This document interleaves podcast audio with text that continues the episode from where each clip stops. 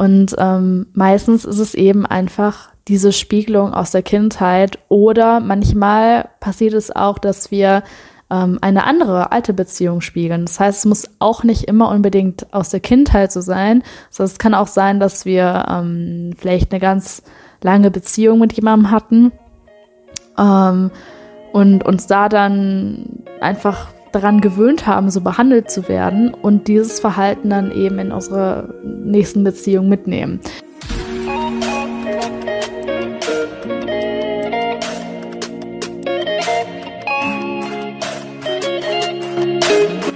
Hallo und herzlich willkommen zu dieser neuen Folge von Feminine Vibe. Ich bin Tabea und ich freue mich riesig, dass du bei dieser neuen Folge mit dabei bist. Ja, und in der heutigen Folge geht es darum, wieso sich so viele Frauen in Arschlöcher verlieben oder in Männer, die ihnen ähm, eben nicht gut tun. Und verlieben ist da vielleicht auch das falsche Wort, weil wir in dieser Podcast-Folge auch ein bisschen aufdecken werden, wie viel dieses angebliche Verlieben wirklich mit Liebe und Anziehung zu tun hat. Ja, und in dieser Folge wird es nicht darum nur gehen, warum Frauen sich ähm, in Arschlöcher oder Bad Boys verlieben, sondern auch warum sich Frauen generell in alle möglichen komischen Arten von Männern verlieben. Ähm, und was das eben mit deiner Vergangenheit zu tun hat. Und ähm, in dieser Folge wird es zum Schluss auch darum gehen, wie du deine alten Muster auflösen kannst und Männer finden kannst, die dir wirklich gut tun, die keine Arschlöcher sind, die dich nicht wie Dreck behandeln und äh, die dir gut tun und halt trotzdem echte und wahre Männer sind. Ja, und wie ich schon am Anfang eben gesagt habe, ist verlieben meiner Meinung nach das komplett falsche Wort dafür. Das heißt im Deutschen zwar so, das heißt viele Frauen verbinden gewisse Gefühle ähm, oder eine gewisse Anziehung, die sie gegenüber äh, Männern, manchen Männern verspüren, als verliebt sein. Ähm, aber wenn wir uns das wirklich angucken, hat das Ganze eben eigentlich nicht so viel mit Liebe zu tun. Weil das, was ich persönlich mit Liebe verbinde, sind positive Gefühle, sind ähm, positive Eigenschaften und Attributen äh, Attribute. Und woran man das gut erkennen kann, ist, dass, wenn du dir mal anschaust, warum du deine Familie liebst oder deine Freunde liebst, ähm, deine Kinder oder ähm, deine Nachbarn oder wie auch immer, warum du dich selbst liebst, sind das meistens Gründe, die, oder hoffentlich nur Gründe, ähm, die positiv sind. Das heißt, du liebst deine Freunde vielleicht, weil sie immer für dich da sind, weil sie dir zuhören, weil du mit ihnen Spaß haben kannst, weil ähm, euch eine Menge miteinander verbindet, weil ihr ähm, euch schon so lange kennt, weil ihr dieselben Geschichten miteinander teilt. Und deine Familie liebst du vielleicht, weil du sie schon kennst, seit ihr groß geworden seid, weil ähm, du einfach so eine sehr tiefe familiäre Bindung zu ihnen spürst. Das heißt, du kannst dir ja mal überlegen, vielleicht auch kurz die Podcast-Folge anhalten, wenn du möchtest, und dir einfach mal ein paar Menschen aussuchen ähm, aus deinem Leben, die du wirklich von Herzen liebst, die jetzt nicht unbedingt äh, in einem romantischen oder sexuellen Verhältnis mit dir stehen. Und kannst dich auch mal fragen, ähm, warum du diese Menschen liebst. Oder kannst auch dich selbst angucken, wenn du schon eine gesunde Form von Selbstliebe entwickelt hast, kannst du dich auch mal fragen, warum liebst du dich selbst denn eigentlich? Und ja, wenn du dir das anschaust, wenn du so eine kleine Liste in deinem Kopf machst, wird dir eben auffallen, dass es positive Gründe sind, dass wir Menschen lieben aus, äh, ja, aus, aus einer positiven Absicht heraus. Und ähm, ich finde es halt persönlich ziemlich merkwürdig, dass so viele Menschen äh, das für selbstverständlich halten, dass wir unsere Freunde lieben, weil sie eben für uns da sind und sie uns gut tun, weil wir unsere Familie lieben aus den und den positiven Gründen dass wir uns selbst lieben aus den und den positiven Gründen und dass manche Frauen dann sagen, ja, ich liebe den so sehr, ähm, ich habe mich so in den verliebt, ähm, weil er ja so bla bla bla ist, was dann eine Umschreibung ist für ähm, Eigenschaften, die total negativ sind. Das heißt, manche Frauen werden von ihren Partnern oder von ihren Dates wie Dreck behandelt und werden wie sorry, aber ich sage es jetzt mal direkt, absolute Scheiße einfach behandelt. Und ähm, die fühlen sich dann aber zu denen so hingezogen und ähm, denken dann, dass dieses Gefühl von Hingezogenheit, kann man das so sagen, dass dieses Gefühl von Hinziehung zu diesen Menschen etwas mit Liebe zu tun hat oder eben auch mit sexueller Anziehung.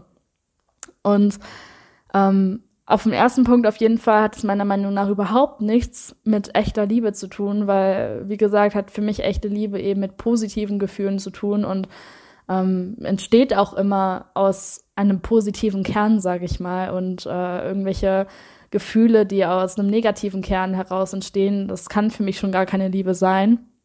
Und zweitens ähm, ist es meiner Meinung nach aber auch schwierig, da von richtig sexueller Anziehung zu sprechen. Es ist, es ist zwar schon richtig, dass Frauen sich dann natürlich, wenn die das Gefühl haben, verliebt zu sein, angeblich, ähm, natürlich in 99,9 Prozent der Fälle auch eine sexuelle ähm, Anziehung zu diesem Mann verspüren, ähm, eine angeblich sexuelle Anziehung. Aber das ist eben nicht die Form von sexueller Anziehung, die man eben eigentlich haben könnte. Und diese sexuelle Anziehung, die viele Frauen dann verspüren, kommt nicht aus einem positiven Kern heraus, sondern eben aus einem negativen Kern. Und ähm, was mir da äh, über die Jahre einfach aufgefallen ist, ist, dass es unglaublich viele verschiedene Gründe gibt, warum man sich sexuell zu einem Menschen angezogen fühlen kann. Das ist vielleicht nochmal ein Thema für eine weitere Podcast-Folge. Aber es gibt, wie gesagt, unendlich viele Möglichkeiten, warum man sich sexuell zu einem Menschen äh, hingezogen fühlen kann. Und es gibt auf jeden Fall positive Attribute, und es gibt eben negative Auslöser, die das auslösen können. Und meiner Meinung nach sind die sexuellen Verbindungen, die ähm, aus einer positiven Richtung kommen, sag ich mal, oder aus einem, die einen positiven Kern haben, eben auch viel stärker und viel erotischer als sexuelle Anziehung, die ähm, ja aus so einem negativen, fragilen äh, Kern herauskommt.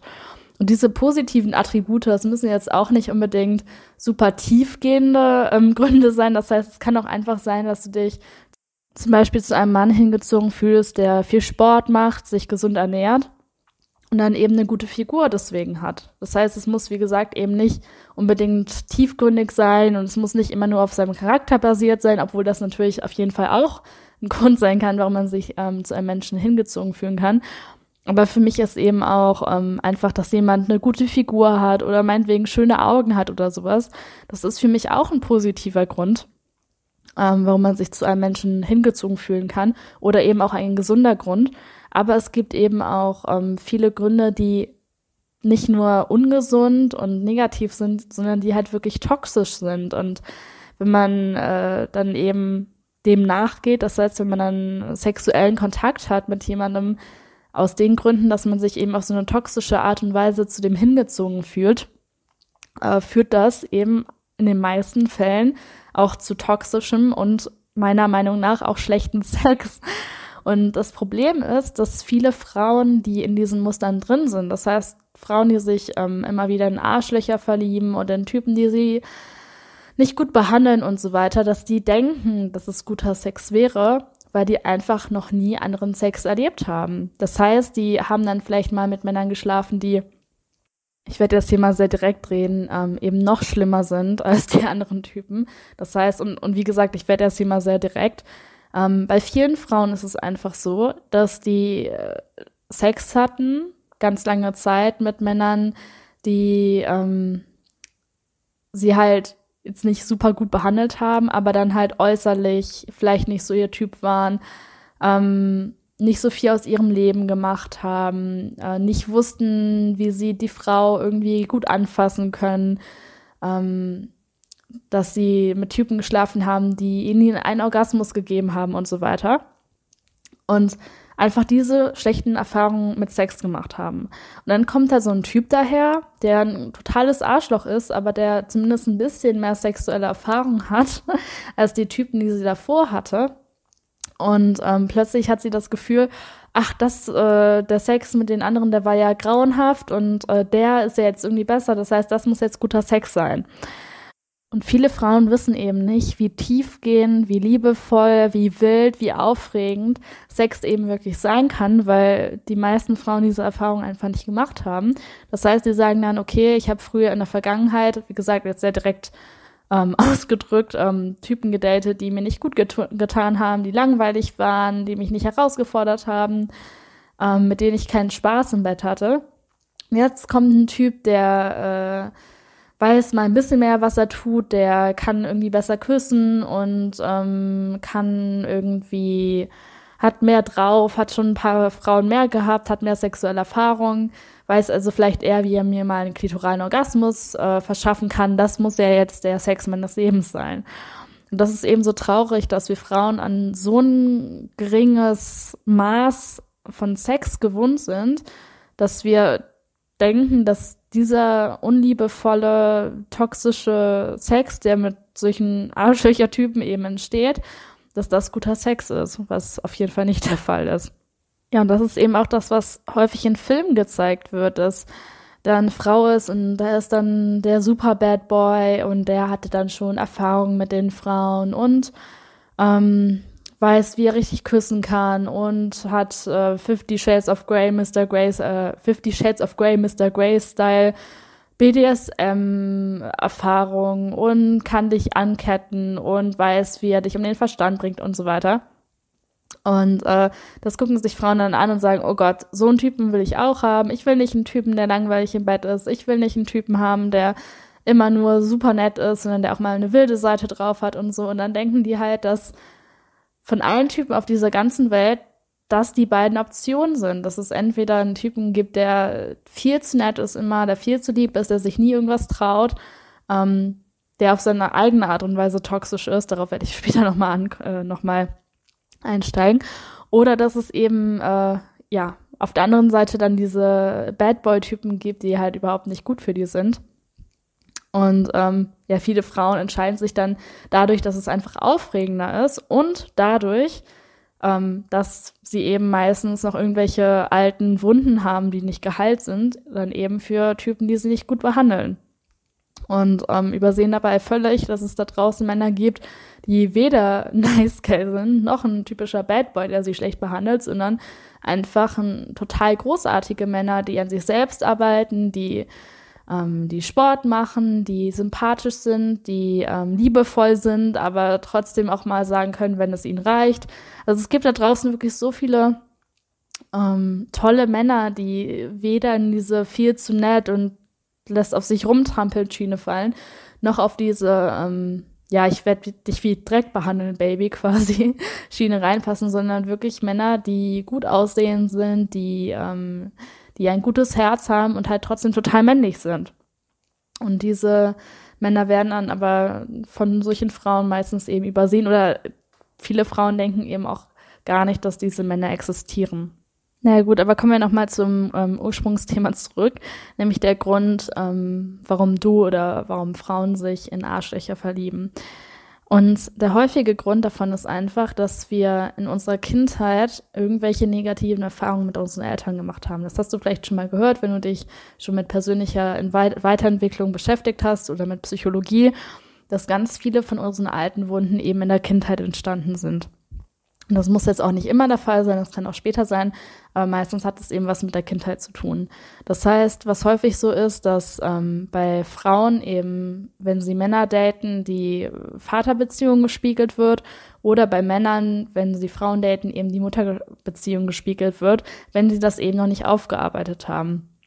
Das heißt, was häufig so ist, dass Frauen, ähm, die halt in vielen Fällen einfach eine schwierige Beziehung zu ihrem Vater hatten in irgendeiner Art und Weise, ähm, wenn sie das eben noch nicht aufgelöst haben, wenn sie noch nicht daran gearbeitet haben und äh, quasi da rausgewachsen sind aus diesen alten Wunden, dass sie dann diese Probleme, die sie mit ihrem Vater hatten, auf eine Beziehung eben übertragen. Das heißt, wir suchen uns dann Menschen aus, die ähm, uns das geben, was wir aus der Kindheit her schon kennen. Weil wir Menschen sind Gewohnheitstiere und sind Tiere, die äh, unsere Sicherheit sehr schätzen. Und deswegen suchen wir uns häufig in Partnerschaften oder in sexuellen Beziehungen nicht unbedingt das, was neu ist, uns aber gut tut, sondern häufig das, was wir irgendwoher schon kennen, nämlich meistens aus der Kindheit. Und wiederholen diese Schritte einfach. Das heißt, jetzt mal als Beispiel, wenn du zum Beispiel einen Vater hattest, der fast nie da war, der vielleicht immer auf Geschäftsreisen war oder der emotional einfach überhaupt nicht verfügbar war, dann wirst du dir mit großer Wahrscheinlichkeit, wenn du dieses Thema noch nicht für dich angegangen bist, dir einen Typen suchen, der genau das widerspiegelt. Das heißt, einen Typen, der immer wieder auf Geschäftsreisen ist, nie Zeit für dich hat ähm, oder eben emotional nicht verfügbar ist. Und ähm, ja, wenn dein Vater ähm, dir nie Liebe geschenkt hat, wenn er dir nie zeigen konnte, wie, wie sehr er dich liebt und was für ein besonderer Mensch du bist, wirst du dir in, mit großer Wahrscheinlichkeit, wenn du es, wie gesagt, noch nicht aufgelöst hast, das Thema für dich, Männer suchen, die dir keine Liebe schenken, die dir nicht zeigen, wie besonders du bist und die dich eher links liegen lassen. Und diese ganzen, ähm, ja, diese ganzen Wunden, die wir haben, werden uns da eben gespiegelt. Das heißt, ähm, wir verlieben uns quasi in die Spiegelung von alten Wunden. Und das hat halt meiner Meinung nach überhaupt nichts mit Liebe zu tun und nur ähm, und ist quasi nur eine ganz äh, abgeschwächte, miserable, ähm, ein miserabler Abklatsch von sexueller Anziehung, den wir da verspüren. Ähm, sondern das, was wir eigentlich spüren, ist, oh, da behandelt mich jemand scheiße. Hm, das erinnert mich daran, wie mein Vater mich scheiße behandelt hat. Oh, das ist etwas, was ich kenne. Das findet mein Reptilienhirn ganz super, dass da äh, eine Situation ist, die sich aus meiner Kindheit gleicht. Mit dem Mann werde ich mal schlafen. Und das klingt jetzt natürlich ähm, sehr bescheuert, wenn man das so vereinfacht darstellt. Aber das ist im Endeffekt das, was in unserem Gehirn da abgeht. Das heißt, normalerweise, wenn wir Liebe für einen Menschen empfinden, die jetzt nicht romantisch ist oder sexuell, wenn wir Liebe empfinden für unsere Kinder, für ähm, unsere Freunde, für unsere Familie, dann ist das äh, eben nicht nur ein Chemikalien-Cocktail, der in unserem Körper ausgeschüttet wird, sondern das ist an ganz viele verschiedene Dinge gebunden. Das heißt, für mich ist Liebe eigentlich auch nicht ein Gefühl wie Freude oder Glück, ähm, das innerhalb der nächsten Sekunden sich auflösen kann, sondern etwas, was eben permanent ist. Etwas, was sich eben nicht so leicht auflösen lässt, sondern etwas, was ähm, immer da ist. Und ähm, ich finde es einfach merkwürdig, dass wir für alle anderen Formen von Lieben, für Selbstliebe, für freundschaftliche Liebe, für familiäre Liebe, für Kinderliebe, für Nächstenliebe auch, denselben Zugang eben haben. Das heißt, dass es von demselben Ort herkommt und ein sehr ähnliches Gefühl ist, aber dass wir uns, sobald wir uns angeblich verlieben, was wir eben in den meisten Fällen nicht tun, dass das dann eben was komplett anderes sein soll und ähm, aus einer ganz anderen Quelle kommen soll und so weiter und so fort.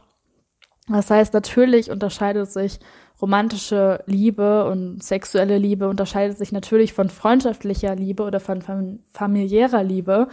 Aber meiner Meinung nach kommt das eben alles aus derselben Wurzel oder aus demselben Ort. Das heißt, derselbe Ort, an dem, ähm, sage ich mal, die Liebe zu deinen Freunden und zu deiner Familie und zu ähm, fremden Leuten, die dich irgendwie berühren oder so geboren wird oder wo auch deine Selbstliebe geboren wird, ist eigentlich auch derselbe Ort, ähm, wo partnerschaftliche Liebe geboren wird. Wie gesagt, natürlich sind die Formen von Liebe unterschiedlich. Natürlich ist jetzt ähm, hast du jetzt keine sexuelle Nuance bei Familienliebe oder bei freundschaftlicher Liebe oder so.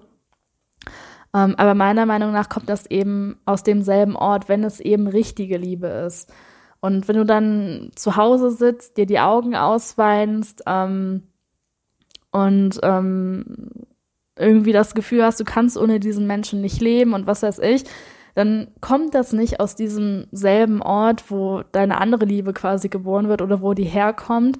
Dann kommt das einfach aus einem Ort von Verzweiflung, von alten Wunden ähm, und wird gemischt mit äh, Chemikalien in deinem Körper, die ausgelöst werden, die dir dann eben dieses Gefühl davon geben, dass du dich zu diesem Menschen hingezogen fühlst.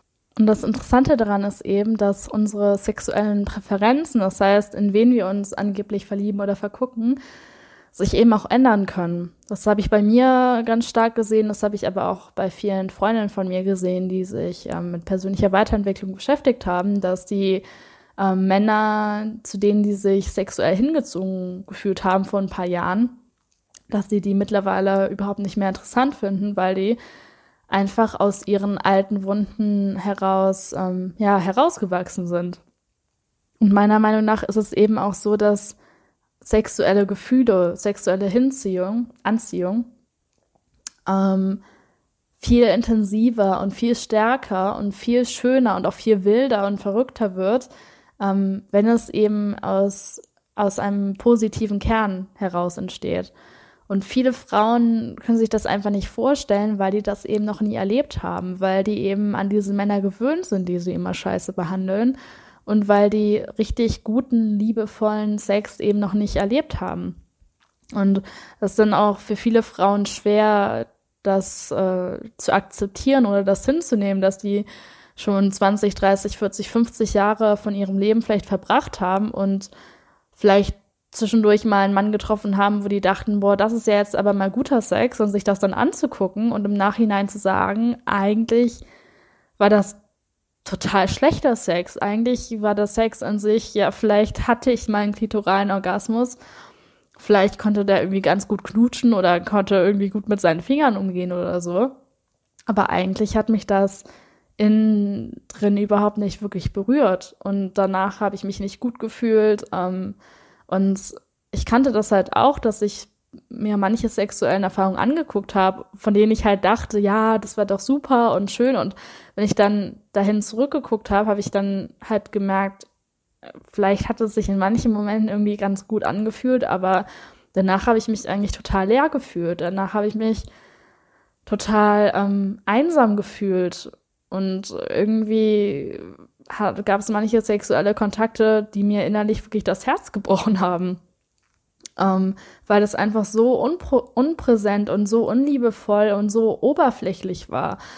Und ähm, viele Frauen oder wahrscheinlich fast alle Frauen, ehrlich gesagt, weil wir einfach noch in dieser schrecklichen Gesellschaft da leben, ähm, merken das einfach nicht, weil, weil wir das eben nicht kennen. Es ist halt nicht so, dass 90 Prozent der Frauen eine super tolle Beziehung haben, die total liebevoll ist, wo der Sex großartig ist und was weiß ich alles, sondern in 99 oder 90 Prozent der Fälle oder so, ähm, oder sagen wir zumindest in sehr vielen Fällen, sieht es eben anders aus. Da gibt es total viele Probleme in der Beziehung, da ist die Beziehung nicht liebevoll, da ist der Sex auch nicht unbedingt gut und längst nicht so tiefgehend, wie er eben sein könnte. Und wir Frauen müssen einfach mal aufhören, da drum herumzureden und uns selbst irgendeinen Mist einzureden, wenn der eben nicht stimmt.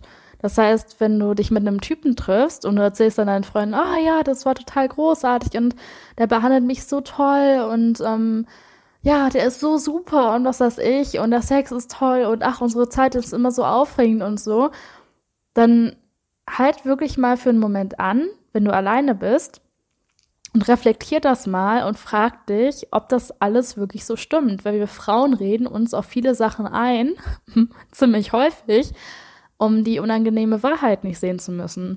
Das heißt, wenn du vielleicht gerade dich mit einem Typen irgendwie triffst oder in der Vergangenheit dich mit einem Typen getroffen hast, ähm, der vielleicht so, in so eine typische Bad Boy-Rolle fällt oder so, der irgendwie aufregend ist oder der meinetwegen auch irgendwie ähm, wie ein toller Typ gewirkt hat, dann reflektier das einfach mal, ob die Zeit, die du mit dem verbracht hast, wirklich so toll war, wie du dachtest. Guck dir das wirklich mal an und, ähm, und frag dich mal, hat er mich wirklich liebevoll behandelt? Hat er wirklich, hat er mich gesehen? Hat er mich wirklich richtig geliebt? Hat er mich wirklich als Mensch richtig wahrgenommen? Hat er mir zugehört? Ähm, hat er mich wie einen besonderen Menschen behandelt? Hat er mich wirklich liebevoll und aufrichtig ähm, behandelt, war er ehrlich zu mir. Okay, kein Mensch ist immer zu 100% ehrlich, aber war er in, in, den meisten Fällen ehrlich zu mir.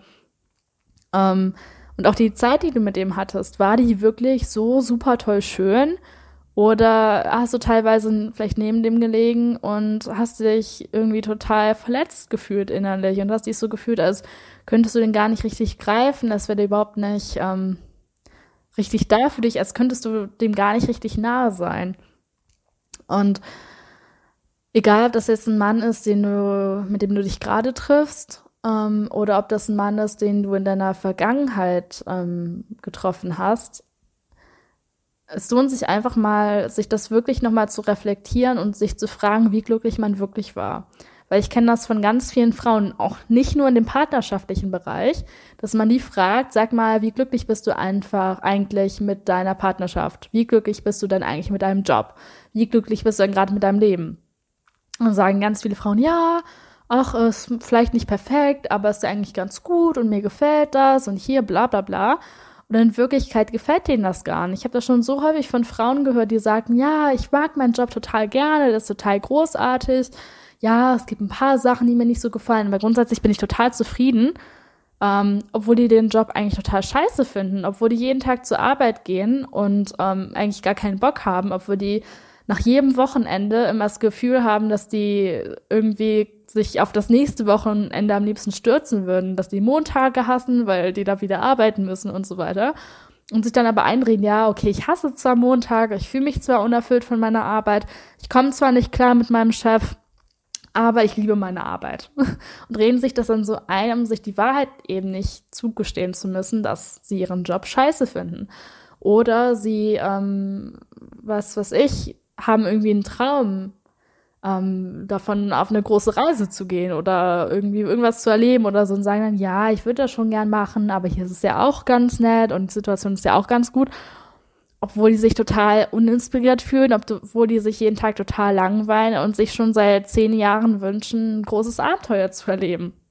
Und genauso wie es halt bei dem Job und bei dem privaten Lebensbereich und bei ganz vielen Bereichen ähm, einfach so ist, dass sich Frauen häufig anlügen und auch häufig andere Leute belügen, meistens ihre Freunde, darüber, wie es ihnen eben wirklich mit einer Situation geht, ist es eben auch häufig so, dass gerade in diesem Bereich Dating, Liebe, Beziehung sich eben selbst belügen oder ihre Freunde belügen. Und das Lustige ist jetzt eben, wenn du Frauen fragst, ob die schon mal jemanden gedatet haben, äh, der ihnen nicht gut getan hat, ähm, der sie irgendwie nicht gut behandelt hat oder wie auch immer, werden viele Frauen Ja sagen und ähm, denken dann häufig auch, dass wenn sie darüber reden, dass Männer Arschlöcher sind oder ähm, dass sie, keine Ahnung, dass Männer immer wieder dieselben Strategien haben, Frauen schlecht zu behandeln oder wie auch immer, diese ganzen Glaubenssätze, denken Frauen häufig, dass alle Frauen dieselben Formen, sage ich mal, von Arschlöchern oder von Typen, die sie eben nicht gut behandeln, eben anziehen. Aber die Wahrheit ist, dass es äh, total viele unterschiedliche Formen davon gibt, eine toxische Beziehung oder eine toxische Affäre oder wie auch immer anzuziehen. Das heißt, es kann sein, dass ähm, deine Freundin auf die und die Weise scheiße behandelt wurde und eine andere Freundin auf eine ganz andere Art und Weise scheiße behandelt wurde. Und die aber beide denken, wenn die eben davon reden, dass Männer irgendwie, keine Ahnung, die immer schlecht behandeln oder so, dass die eben dieselben Probleme meinen. Wobei es dann irgendwie eigentlich ganz unterschiedliche Probleme sind. Und ähm, meistens ist es eben einfach diese Spiegelung aus der Kindheit oder manchmal passiert es auch, dass wir ähm, eine andere alte Beziehung spiegeln. Das heißt, es muss auch nicht immer unbedingt aus der Kindheit so sein, sondern es kann auch sein, dass wir ähm, vielleicht eine ganz lange Beziehung mit jemandem hatten ähm, und uns da dann einfach daran gewöhnt haben, so behandelt zu werden und dieses Verhalten dann eben in unsere nächsten Beziehungen mitnehmen. Und wenn du dich mit Freunden darüber unterhältst oder wenn du auch mal deine alten Beziehungen selber anguckst oder deine alten Affären, wirst du merken, dass sich diese Probleme häufig wiederholen. Das heißt, ich habe zum Beispiel schon mal von einer Frau gehört, ähm, die das Problem hatte, dass sie immer Männer gedatet hat. Das muss auch nicht unbedingt eine Beziehung gewesen sein. Ähm, aber die immer nur Männer gefunden hat, die unter gar keinen Umständen beim äh, Sex ein Kondom tragen wollten. Und die irgendwie dann immer wieder gesagt haben, äh, du musst die Pille nehmen und die, die irgendwie dazu drängen wollten, dass die unbedingt eine äh, Pille nehmen wollte, obwohl die das halt nicht wollte, wegen den Hormonen und so weiter. Und ähm, die äh, Bekannte von mir hat mir das dann halt mal erzählt. Und dann meinte die so, ja, aber das ist ja so, also Männer sind halt nun mal so. Und dann meinte ich halt so, ja, nee, ich habe bis jetzt noch nie einen Mann getroffen, der mich dazu irgendwie gedrängt hätte. Und dann meinte die so, echt? Und dann meinte ich so, ja, also ich habe noch nie einen Mann so getroffen, der mich dazu gedrängt hätte. Und okay, vielleicht habe ich das mal irgendwann von einer anderen Bekannten gehört oder so. Aber es war jetzt bei mir im Freundeskreis nicht wirklich ein typisches Ding.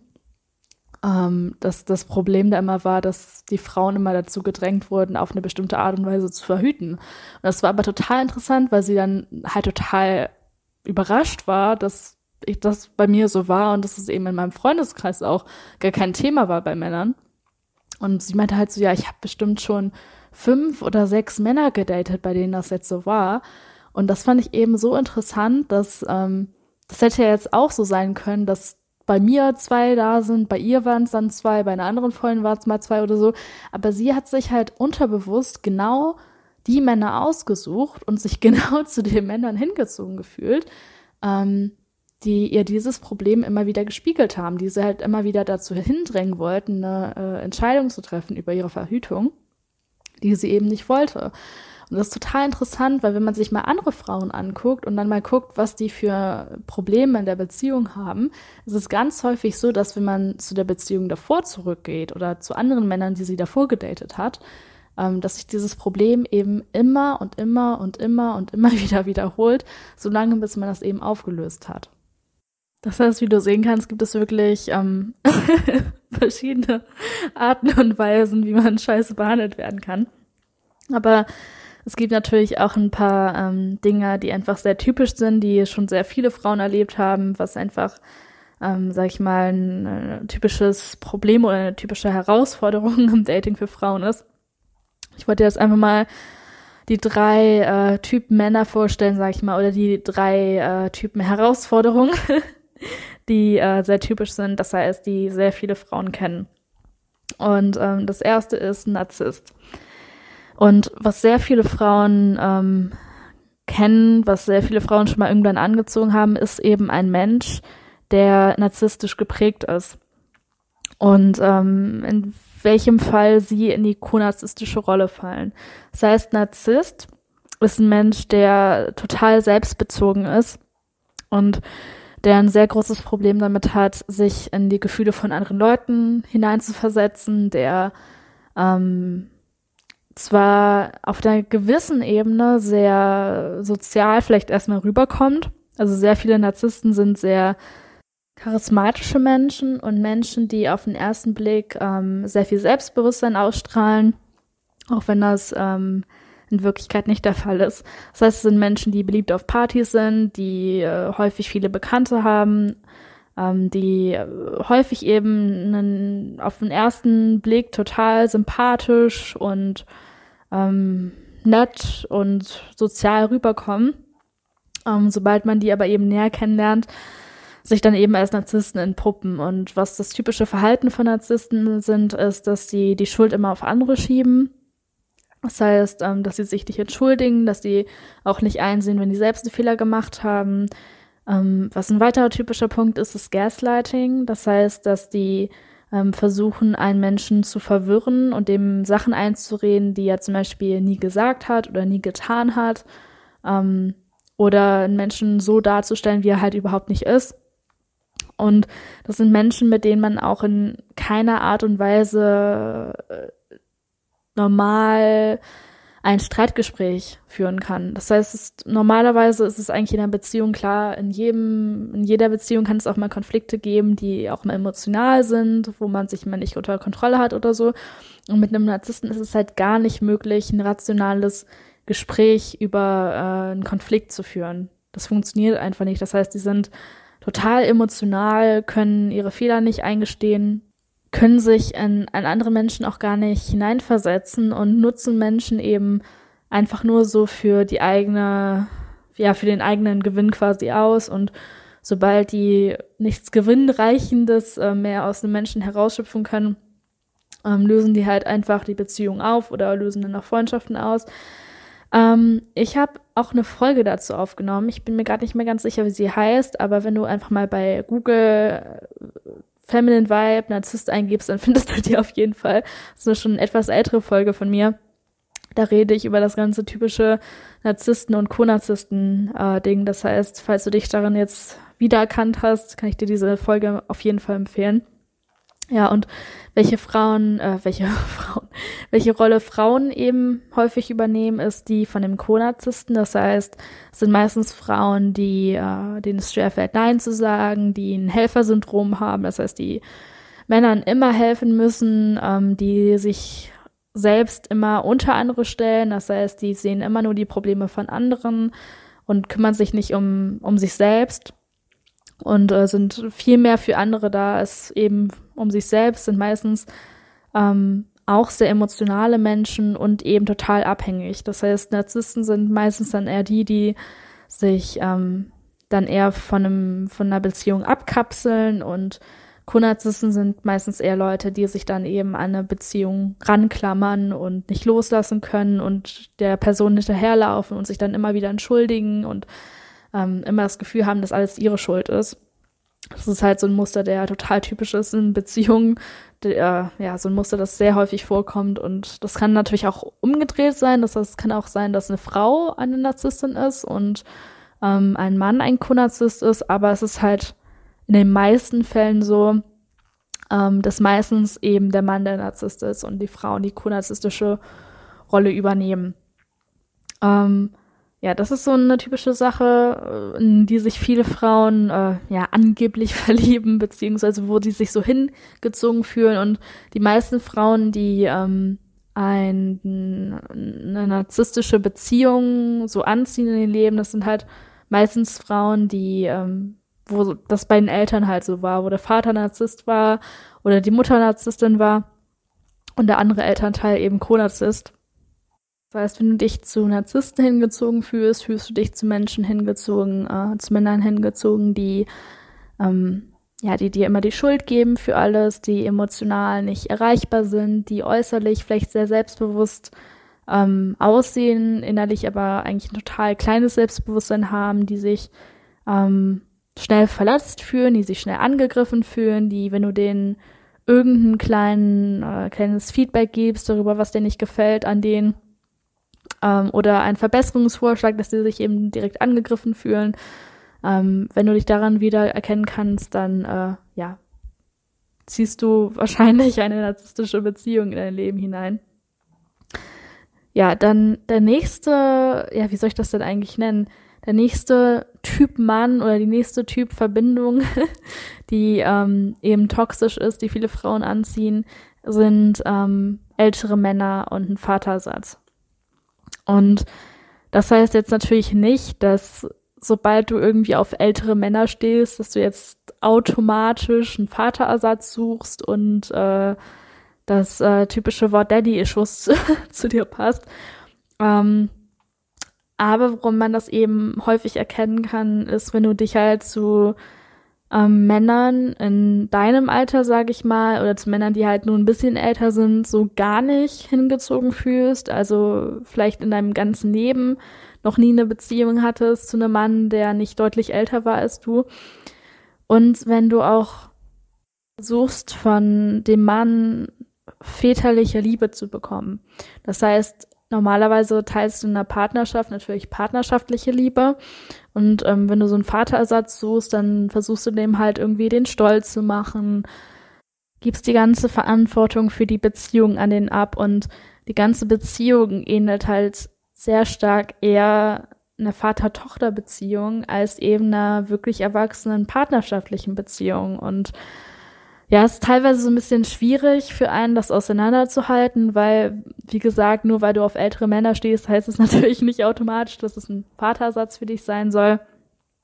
Ähm, aber häufig ist es eben, wie gesagt, wenn du dich halt zu Männern so in deinem Alter ungefähr halt so überhaupt nicht äh, hingezogen fühlst, also wenn du die so komplett unattraktiv findest und nur deutlich ältere Männer attraktiv findest. Und mit ältere Männer meine ich jetzt auch nicht irgendwie zwei, drei, vier, fünf Jahre, sondern halt schon zehn, zwanzig Jahre oder sogar noch mehr.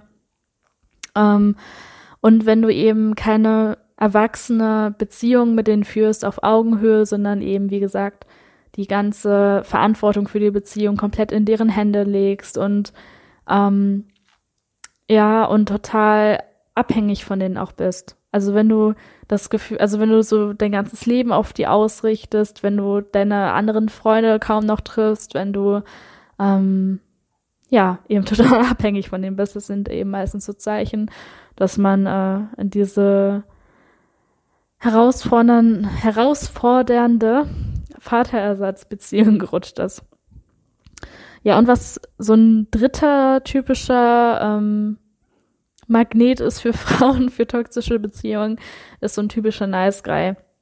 Das heißt, das sind meistens so Frauen, die ähm, selber sehr, ähm, sehr stark rüberkommen wollen, sehr unnahbar rüberkommen möchten und ähm, dann so einen Mann anziehen, der von denen eben total abhängig ist. Das heißt, ähm, entweder eben selbst narzisstische Züge haben und sich dann einen Co-Narzissten anlachen. Das heißt, wie das erste, aber eben umgekehrt.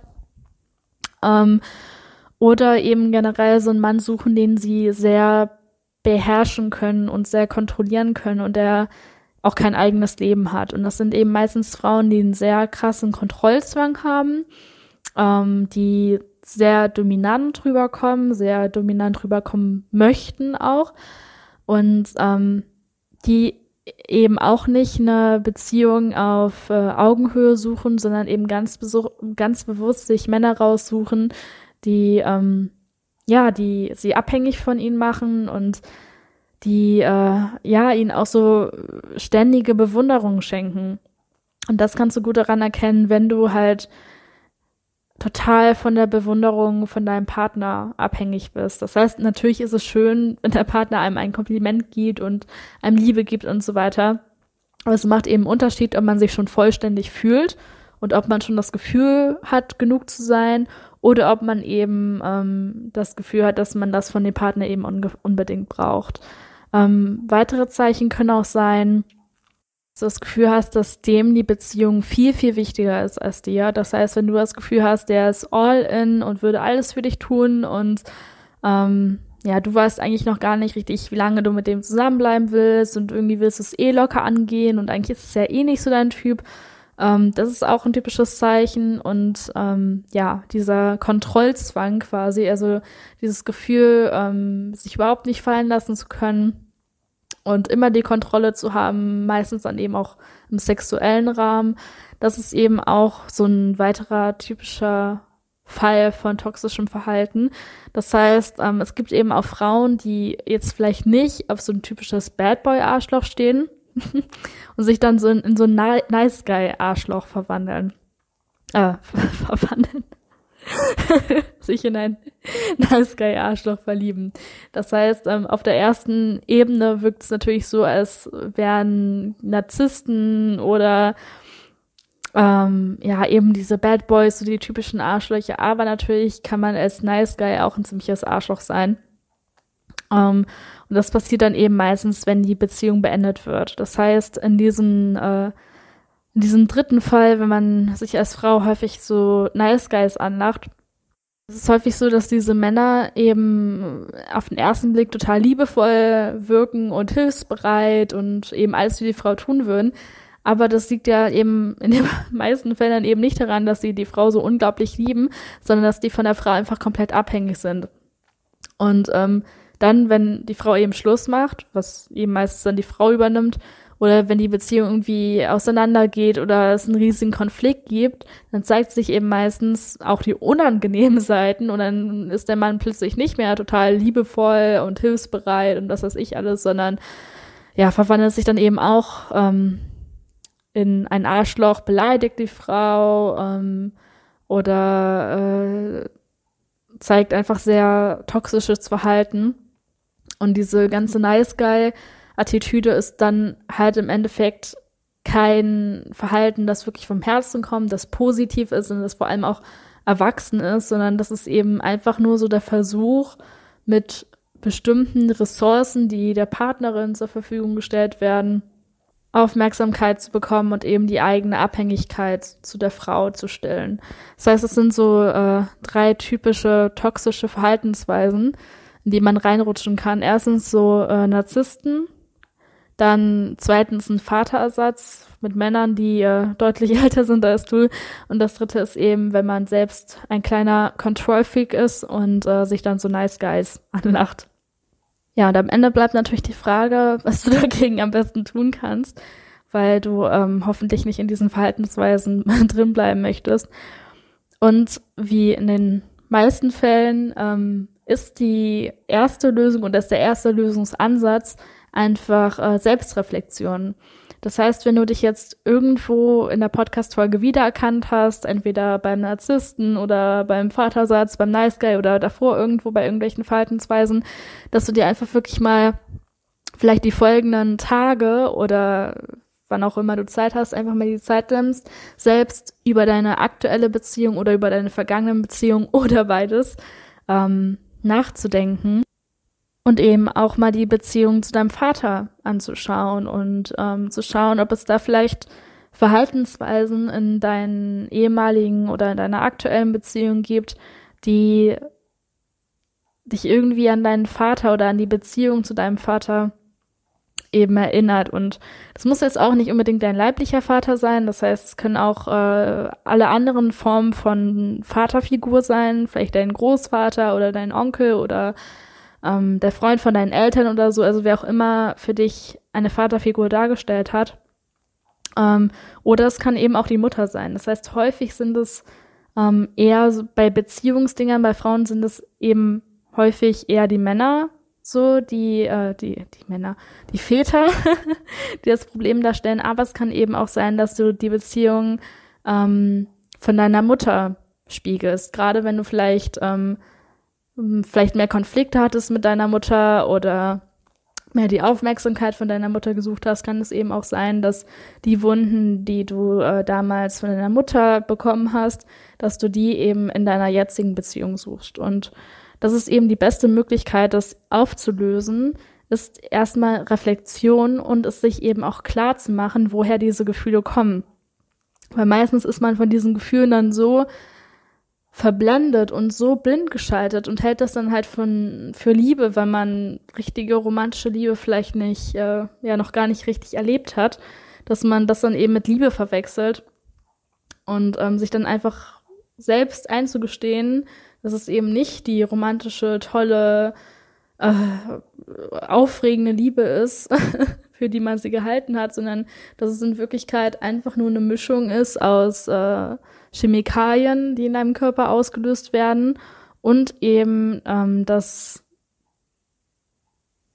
Kopieren oder das Widerspiegeln von toxischen Verhaltensweisen aus deiner Kindheit ähm, und dem Ganzen auch so ein bisschen die Romantik zu entziehen. Das hilft halt meistens sehr, weil diese toxischen Beziehungen, ähm, die auf alten Kindheitswunden ähm, so basieren, die werden halt im Fernsehen und in Büchern und in Musik total romantisiert. Das heißt, wenn Männer Frauen scheiße behandeln, wenn die nicht für die da sind, wenn es immer Drama gibt und immer ein On-Off, wird das halt total romantisiert dargestellt und wird so gezeigt, als wäre das dann die große Liebe. Und dann gibt's immer auf Facebook und Instagram immer diese Sprüche, ähm, nur wenn es Schmerz ist, ist wahre Liebe oder so. Darüber habe ich ja auch im Podcast schon sehr häufig gesprochen.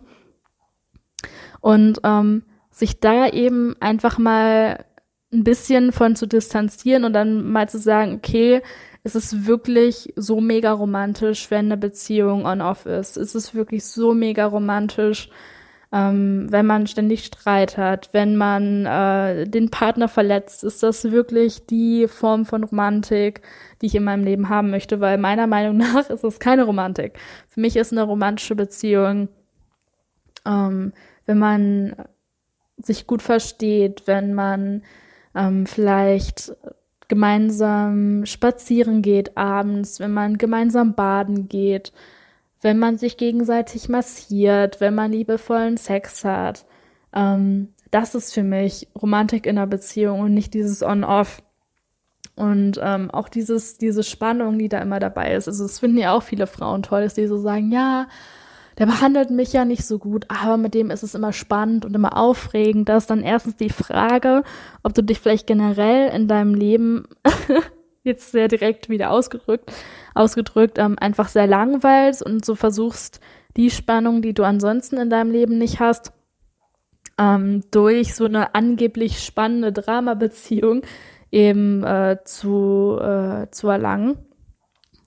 Ähm, und dich vielleicht auch fragen, ob das die Art von Spannung ist, die du in deiner Beziehung haben möchtest. Also erstens finde ich sowieso, dass man sein Leben generell spannend gestalten sollte, auch abgesehen von seiner Beziehung. Auch wenn man Single ist, kann man ein spannendes Leben haben.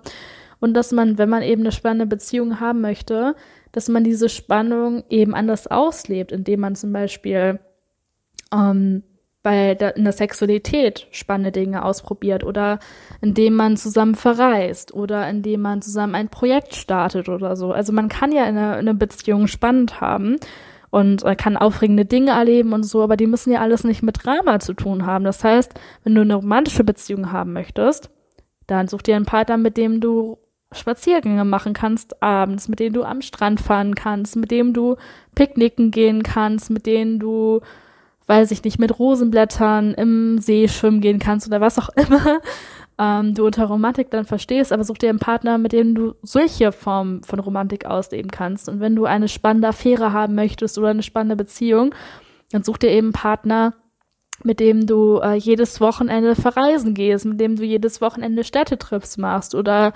ähm, mit dem du ein großes Projekt startest, das die Welt verändern könnte oder was auch immer, dann such dir eben eine andere Form von Spannung, die ähm, nicht dieses Drama hat. Das heißt, viele Frauen denken dann, oh Gott, wenn ich jetzt hier nicht mehr meine Bad Boy toxische Beziehung habe, dann ist mein Leben ja langweilig, aber das muss eben nicht sein. Eine Beziehung können total romantisch und total spannend und aufregend und sexuell sein ohne dass dieses ganze Drama dabei ist. Und meiner Meinung nach ist eine positive Form von Spannung und Romantik auch viel schöner im Leben als ähm, ja, als so ein, so ein Dramascheiß.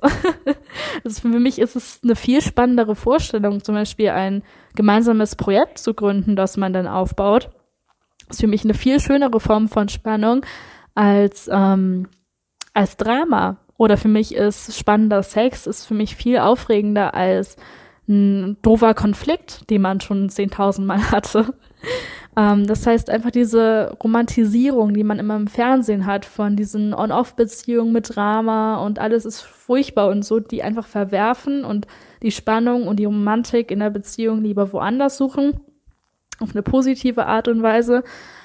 Und ähm, ja, und einfach selbst reflektieren und vor allem ehrlich zu sich sein und sich auch mal zu fragen, ob die Beziehungen, die man in der Vergangenheit, ob die, die man in der Vergangenheit hatte, ob die wirklich so positiv waren und wirklich so wunderschön oder ob die halt eigentlich total toxisch waren. Und dann diesen Schmerz auch mal zulassen, der vielleicht kommt, weil wenn man sich sein ganzes Leben lang geblendet hat, was seine Sexualität angeht, was seine Beziehung angeht, was seine Romantik angeht und so weiter und dann vielleicht sieht, okay, eigentlich hatte ich in meinem ganzen Leben noch nie eine schöne, liebevolle Beziehung oder schönen, romantischen, aufregenden Sex, so wie ich mir das vorstelle. Und es ist natürlich erstmal eine total schmerzhafte und unangenehme Erkenntnis, ähm, ja, die wie gesagt eben einfach nicht, nicht angenehm, nicht schön ist, die einen aber eben weiterhilft. Weil wenn du diese Erkenntnis hast und wenn du diese Erkenntnis akzeptierst, falls es denn so stimmt, ähm, kann das dann eben der Startpunkt sein für äh, Romantik und für Dating, das halt wirklich schön und untoxisch und gesund ist für dich. Ja, und damit sind wir auch wieder am Ende von dieser Podcast-Folge von Feminine Vibe. Ich hoffe, sie hat dir gefallen und du konntest ein paar wertvolle Tipps für dich mitnehmen. Wenn du keine neue Folge mehr verpassen möchtest, dann klick gerne auf Abonnieren. Wenn dir die Folge gefallen hat, teile sie gerne mit deiner Freundin oder deiner Nachbarin oder deiner Schwester oder wem auch immer du sie gerne zeigen möchtest. Und ansonsten würde ich mich freuen, wenn du bei der nächsten Folge wieder mit dabei bist. Bis bald.